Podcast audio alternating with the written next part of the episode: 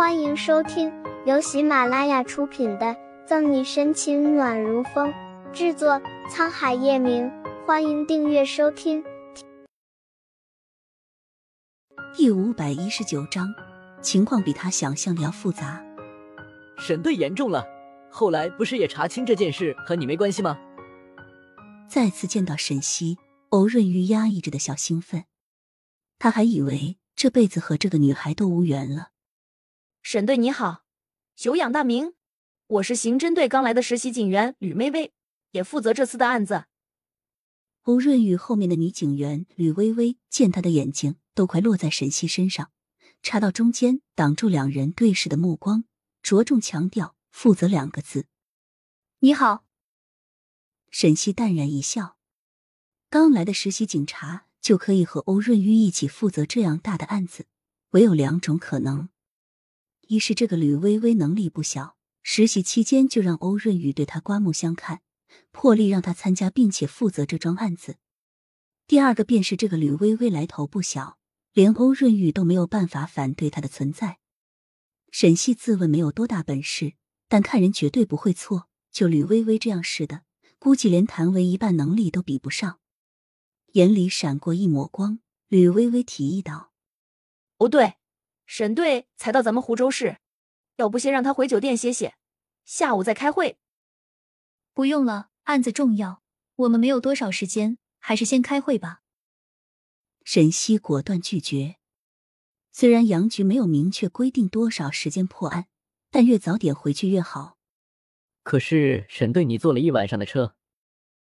哦，对，人家现在都说不用了，办案子重要。吕微微不耐烦的打断欧润玉的话，傅家还翻了一个白眼。吕微微，你不要太过分了，搞清楚你自己的身份。一个实习警察有什么资格对队长大呼小叫的？另一个女警员看不下去，急声怒斥：“呵呵，贝彤彤，你还真是搞笑耶！我什么身份你还不明白吗？信不信我让你立刻滚蛋？”吕微微满脸讥诮。行了，吕薇薇，你再多说一句，我马上和吕局申请你调离这个案子。脾气很好的欧润玉忍不下去，面色沉下。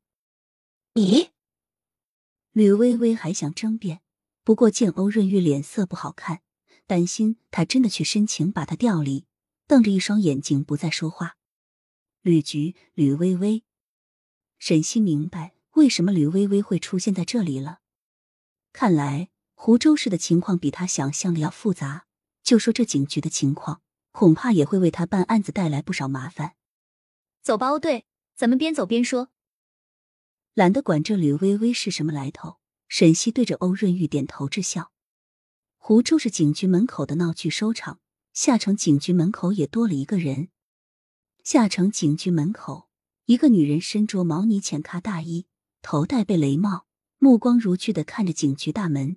时不时的还探探脑袋，似乎在等人。苏倩来回踱步，等待着自己期待的人。如凝脂般白嫩的皮肤，由于欣喜而染上三分淡红，眼睛时不时的眨眨。见眼前一个个走过的身影，不是宋毅，而变得有些黯淡。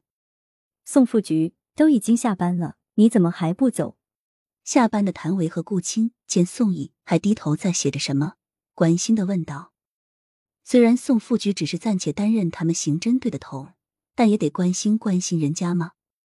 马上就回去了，这个案子还有些理不清头绪，刚刚把材料整理好，你们先回去吧。宋毅抬起头，温和的笑了笑，娴熟的将手上钛合金钢笔盖好。宋副局，我看你中午都没怎么吃饭，要不一起去吃个饭吧？顾青询问道。我就不去了。今天是有点多，你们玩的开心。